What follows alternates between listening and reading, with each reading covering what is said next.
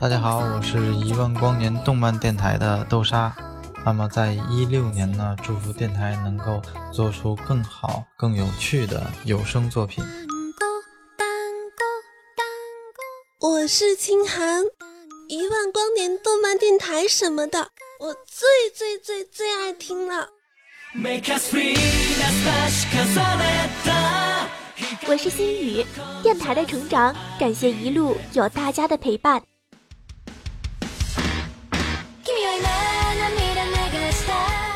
我是叶火藤，听动漫电台就听一万光年。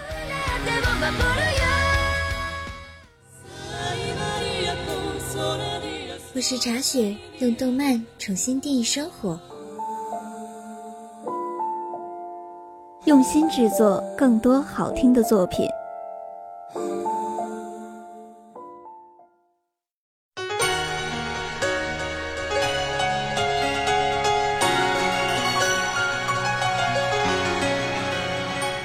各位亲爱的年糕听众们，这里是一万光年动漫电台，我是主播清欢。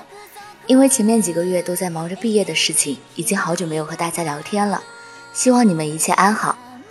今天我想和大家推荐的动漫风格略囧。哎，你见过首次告白就被人捅刀子的悲剧男主吗？你见过明明靠卖萌就能活，却偏偏要靠实力混饭吃，结果连房租也交不上的贫穷萌妹女主吗？你见过长得像个地球，在最后几集才刷了一发存在感的大 boss 吗？符合以上几点的番剧，便是不久前重回 B 站的三年虐狗番《境界的彼方》。代名词：没有未来的未来，不是我想要的未来。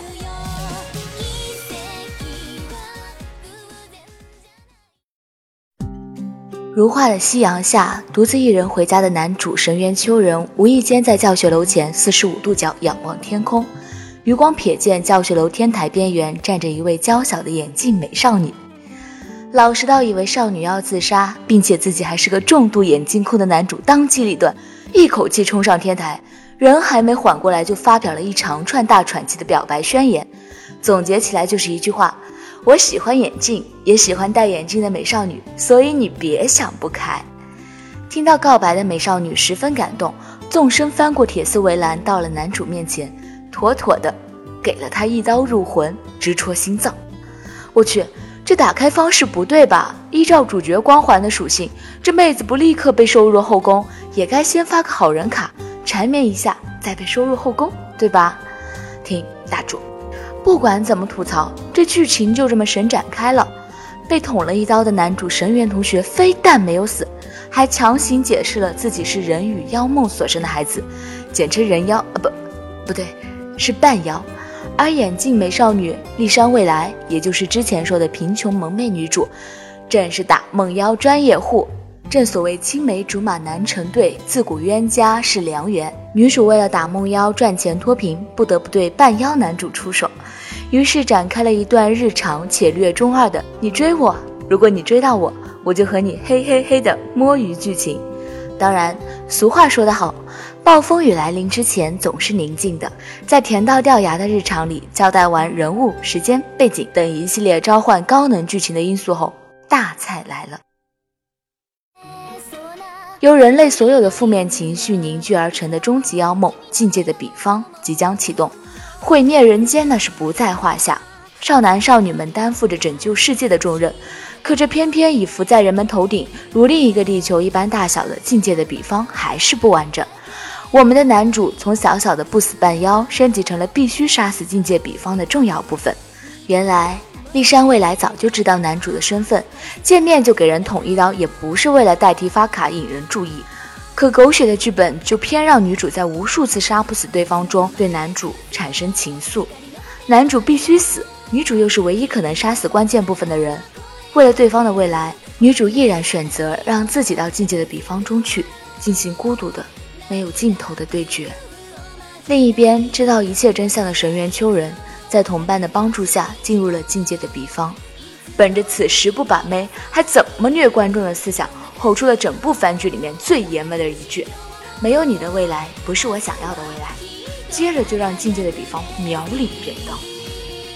但由于虐观众的成分太严重，担心被某举着火把的宗教封杀的导演，在最后一分钟内，一个摸头杀让女主感动的灰飞烟灭，化作一阵自带特效的清风消散在空中。